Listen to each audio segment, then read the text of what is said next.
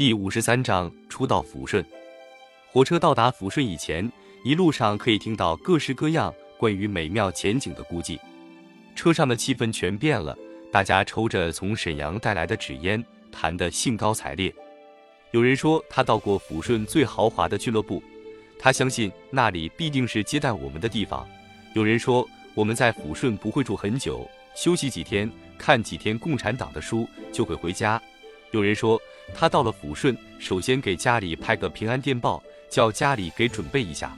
还有人说可能在抚顺的温泉洗个澡就走。形形色色的幻想不一而足。说起原来的恐惧，原来大家都跟我一样，又不禁哈哈大笑。可是当到了抚顺，下了火车，看见了四面的武装哨兵时，谁的嘴角也不再向上翘了。下了车，我们在武装哨兵的监视戒备下。被领上了几辆大卡车，从这时起，我的头又发起昏来，在糊里糊涂中，不知道过了多少时间，只知道后来车停下时，我已置身在一座深灰色大砖墙的里面，又是大墙，而且是上面装着铁丝网，脚上矗立着岗楼。我下了车，随着人们列队走了一小段路，停在一排平房的面前，这排房子的每个窗口都装着铁栏。我明白了，这是监狱。我们被大兵领进了平房的入口，经过一条狭长的甬道，进了一间大屋子。我们在这里经过检查，然后由不带武器的军人分批领出去。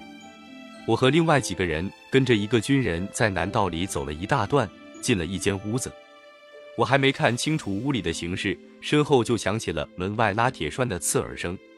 这间屋子里有一条长长的板炕，一条长桌。和两条长凳，跟我一起进来的是伪满的几名将官，当时还不熟悉，我不想跟他们说话，不知道他们是同我一样的恐慌，还是由于在我面前感到拘谨，也一律一声不响，低着脑袋站在一边。这样怔了一阵，忽然那刺耳的铁栓声又响了，房门被拉开，一位看守人员走进来，让我跟他到另一间屋子去。我没想到。在这间屋子里，又看见了我的三个侄子，二弟普杰和我的岳父荣源。原来还是让我们住在一起的。他们刚刚领到新被新褥和洗漱用具，而且给我也带了一套来。最先使我受到安慰的是荣源凭着他的阅历做出的一番分析。这是一所军事监狱，他摸着窗栏说：“全是穿军装的，没有错。不像马上出危险，不然何必发牙刷？”毛巾呢？刚才检查的时候留下了金银财物，给了存条，这也不像是对，这是对待普遍犯人的。再说伙食也不错，伙食不错，别是什么催命宴吧？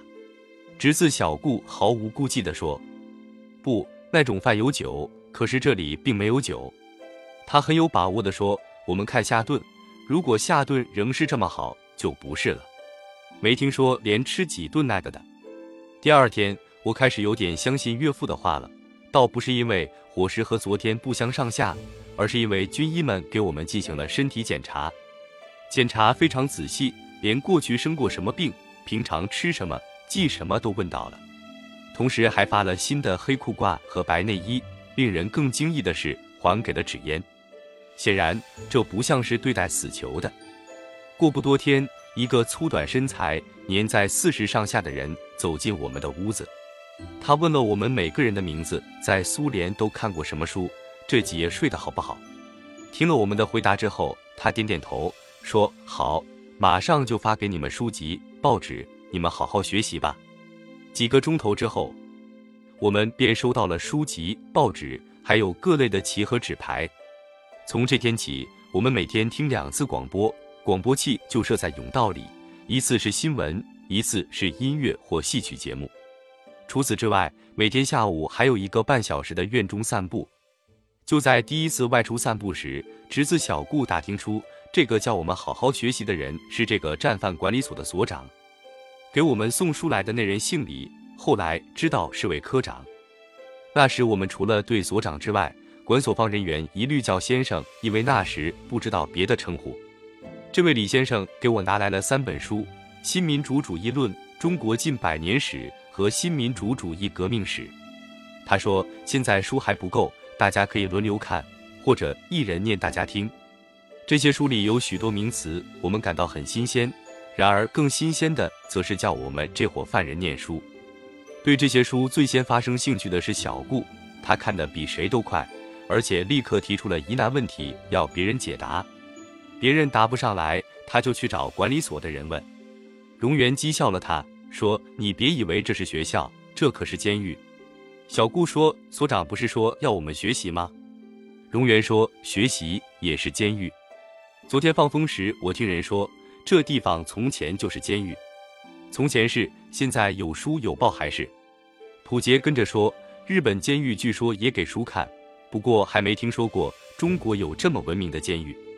荣源仍是摇头晃脑地说，监狱就是监狱，文明也是监狱。学那行子，还不如念念佛。小顾要和他争辩，他索性闭上眼，低声念起佛来。这天。我们从院子里散步回来，小顾传播了刚听来的一条新闻：前伪满总务厅次长老谷拿一块表送给看守员。这时我们还不知道这个职务名称，我们当面称先生，背后叫管人的，结果挨了一顿训。这条新闻引起了几个年轻人的议论。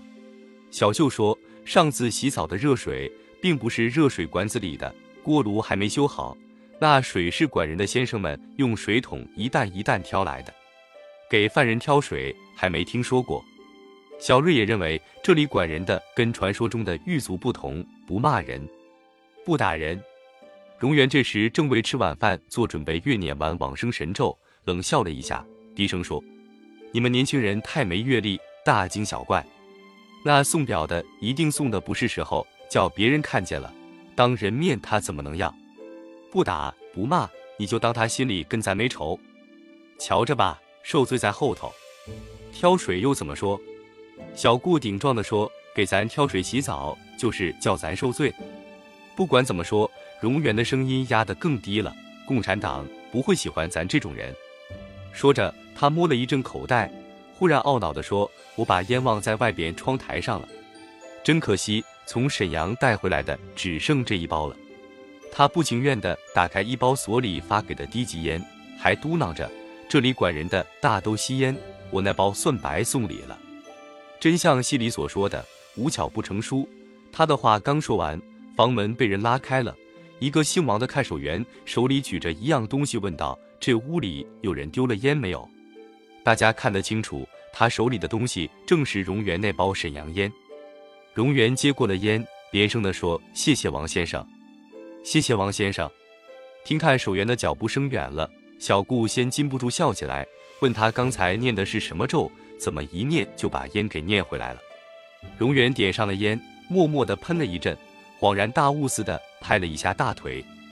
这些管人的准是专门挑选来的，为了跟咱们斗心眼儿，自然要挑些文明点的。小顾不笑了，普杰连忙点头，另外两个侄子也被荣源的阅历镇住了。我和普杰一样，完全同意荣源的解释。过了不多天，发生了一件事，使荣源的解释大为逊色。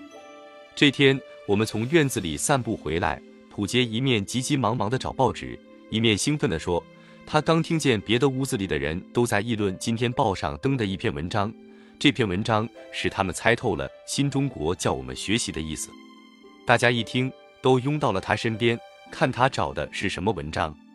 文章找着了，我忘了那文章的题目。